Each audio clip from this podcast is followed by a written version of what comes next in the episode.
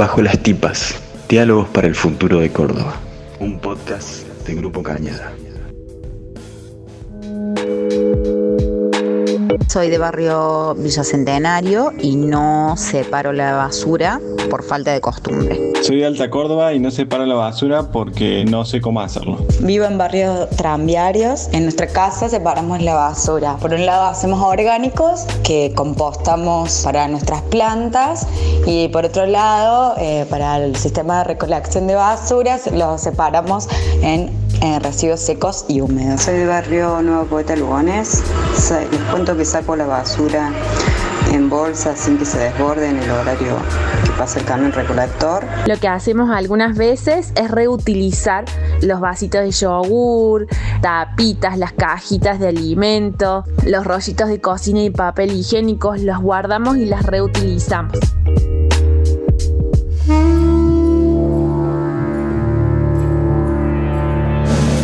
Quienes vivimos en la ciudad de Córdoba generamos 2.500 toneladas de residuos por día. Sí, así como suena, 2 millones y medio de kilos de residuos cada 24 horas. Es mucho, ¿no? Ahora bien, del total de residuos que se generan a diario, solo un mínimo porcentaje es recuperado y reutilizado. Se estima que en el plazo de un año se recupera la mitad de residuos que se producen en un día. Si ponemos estos datos en perspectiva, es fácil darnos cuenta de que tenemos un problema. Generamos grandes volúmenes de residuos que en gran medida van a parar a macrobasurales. Esta situación trae graves inconvenientes ambientales y limita el potencial desarrollo productivo del reciclado. En este episodio de Bajo las Tipas hablaremos del reciclado de residuos en la ciudad de Córdoba. Vamos a charlar con Victoria Flores, presidenta de Córdoba Obras y Servicios, y con Diego Villarreal, reciclador urbano e integrante de la cooperativa de carreros La Victoria. Bajo las tipas, diálogos para el futuro de Córdoba. Un podcast de Grupo Cañada.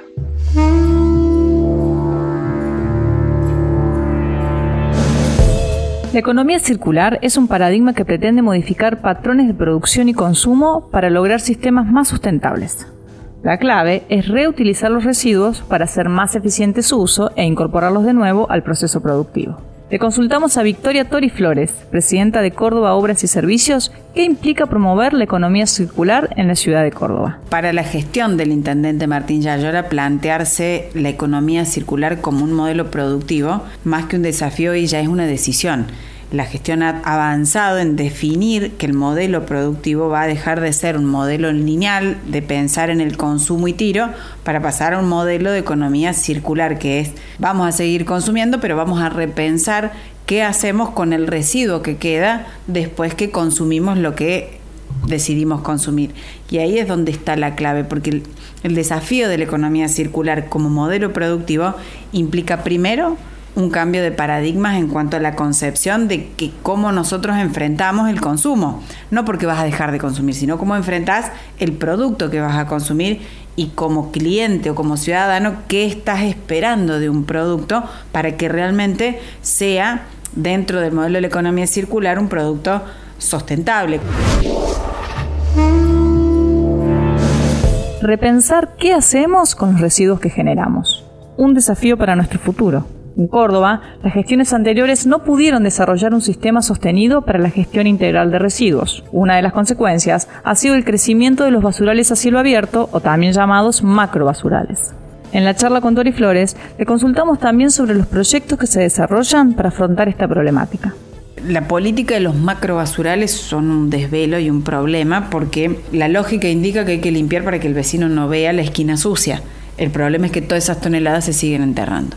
Nosotros desarrollamos un modelo que son centros de transferencia de residuos, pensando con la lógica de la tapita y de la botella, que es un residuo chico, pensando en los voluminosos, en la poda, en el escombro, en el neumático, en la heladera, en el colchón, que nadie sabe a dónde llevarlos o qué hacer con la compu vieja, con todo lo que vos en tu casa por la misma evolución, a lo mejor no sabe, dónde llevarlo y todo termina en cualquier lado. Bueno, la política de los centros de transferencia tienen el objeto de controlar puntos de descargas habilitados, es decir, esos macrobasurales que generalmente vamos de noche o van sin patente o se van carros y se tiran, bueno, esto va a ser un espacio en donde nadie les va a cobrar para que vayan a dejar sus residuos. Lo importante es que los dejen en el lugar en donde está habilitado para hacer, porque también estamos con la misma lógica de la economía circular tratando de colocar esos productos, esos residuos en el marco de la economía circular. Los centros de transferencia servirán para organizar y controlar la descarga de residuos. Se busca así evitar el crecimiento de basurales y promover la reutilización de lo que se descarga. Victoria Flores nos cuenta dónde funcionarán estos espacios. Ahí nosotros estamos trabajando mucho en estos centros de transferencia que ya en pocos días este, vamos a estar ya inaugurando el primero tienen que estar sí o sí localizados donde hoy la gente tiene el hábito de tirar. No podemos generar estos espacios en lugares en donde no hay hábito porque iríamos en contra de la lógica. Así que demora quizás o porque es el primero el trabajo social que hay que hacer alrededor de la zona, porque nosotros tomamos un radio de 5 kilómetros para trabajar con las instituciones, con los grandes generadores, con los comercios, con, la, con todos, para empezar a difundir y trabajar, porque ese macro basural seguramente tiene micros basurales, que también son generados por esta descarga ilegal o clandestina o como quieran llamarle. Entonces, el centro de transferencia tiene el objeto de juntar todos estos micros en el macro y hacer una descarga autorizada por residuo clasificado y con un destino que no es el predio de enterramiento.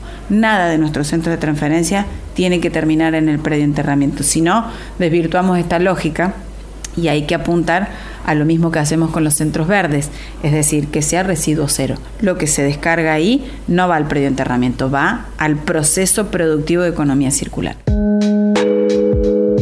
De barrio La Fraternidad y sí, en mi casa separamos la basura porque creemos que de esa manera allanamos el trabajo de los empleados de la recolección de basura. Soy de barrio Jardín y hago separación de la basura en algunas ocasiones. En el caso del papel y del cartón. Vivo en barrio Jofre Norte. Eh, nosotros separamos los residuos secos y compostamos los residuos húmedos. Actualmente soy una vecina de barrio San Martín. No hago la separación, que eso lo sabía hacer en el Marqués de, de Sobremonte porque había recolección diferenciada.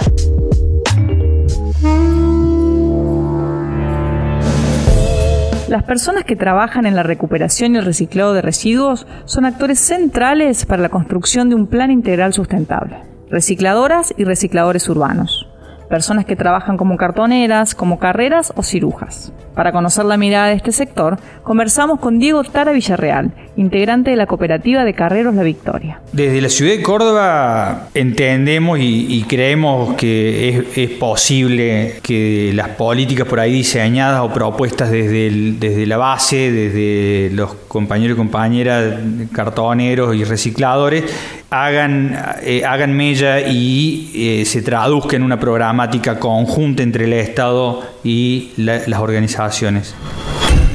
Nos ha tocado muchos años de, disputar, de proponer, de pelear, de enojarnos, de no ser escuchados, de esperar abajo del Palacio 6 de Julio. En la gestión anterior hemos llevado montones de proyectos ambientales, productivos, sociales. Creo que por eso hoy en la actual gestión de Martín Yarzora tenemos muchas expectativas y, vemos de buena forma eh, que hoy como sector organizado nos podemos sentar con múltiples actores como ambiente, desarrollo social, Córdoba Obras y Servicios y el mismo intendente para poder pensar soluciones integrales. Eso creo que habla a las claras de, tener como objetivo hacer transformaciones medulares. Bajo las tipas, diálogos para el futuro de Córdoba. Articulación entre múltiples actores para hacer transformaciones concretas. Transformaciones por las que los trabajadoras y las trabajadores tienen voz. Sobre esto nos cuenta también Diego Villarreal. Por nombrar algunas, digo, cuestiones que tienen que ver con nuestra economía y que son eh, muy importantes como el manejo de los, de los materiales reciclables poder eh, hacer subastas, para poder elevar el precio de los materiales. Hemos sufrido tanto, tantos lobby entre los galponeros y las empresas que hoy poder acordar con la MUNI, levantar el precio de los materiales para poder conseguir más recursos para nuestros compañeros y compañeras, eh, nos parece importantísimo una política clara y efectiva de erradicación de basura de cielo abierto, pensado con nosotros, elaborado con nosotros, poniéndoles nosotros el cuerpo a esa política, eh, nos parece genial. Y después el reconocimiento por parte del Estado municipal como transportistas eh, de residuos, desde un chango que anda tirando un carrito con un bolsón de cartón hasta una camioneta hasta un camioncito de la federación. Ese reconocimiento tiene un peso simbólico muy grande, porque nos reconoce igual como reconocen a los privados, nos ponen en el mismo estatus. Esa igualación para nosotros tiene un peso que es efectivo. Bajo las tipas.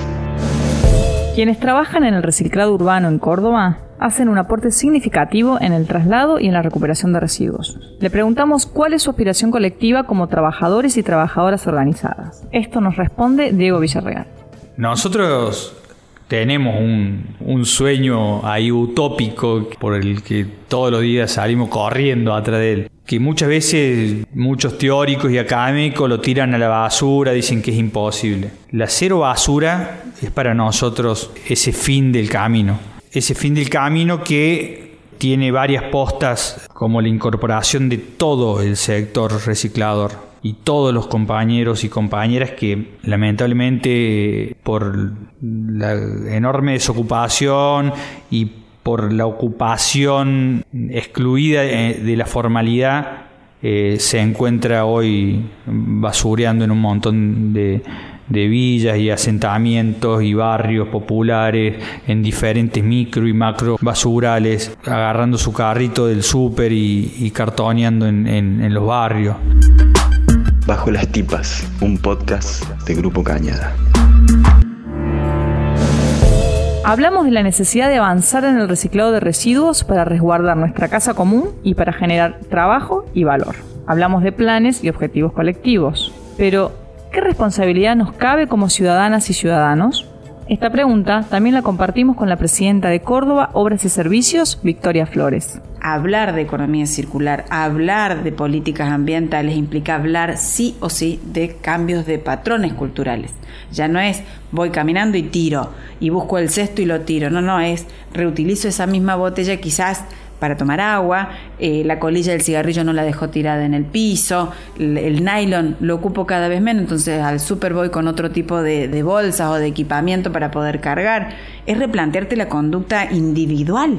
El Estado no puede, sin la ayuda de los vecinos, replantear un modelo ambiental si no nos ponemos todos de acuerdo en cuáles van a ser los principios que van a ser innegociables. El Estado tiene que dar las condiciones. Ahora, sin los vecinos, sin las empresas y sin los actores sociales, y es muy difícil poder hablar de una Córdoba sustentable, o sea que el rol del vecino te diría que es imprescindible.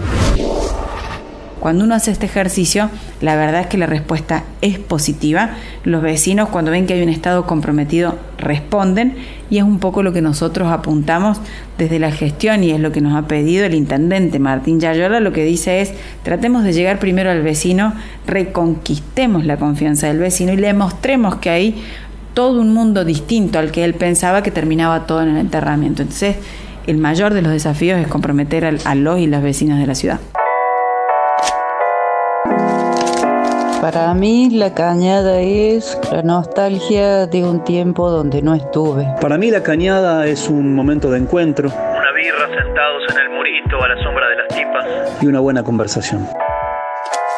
Somos Cañada, proponemos futuro.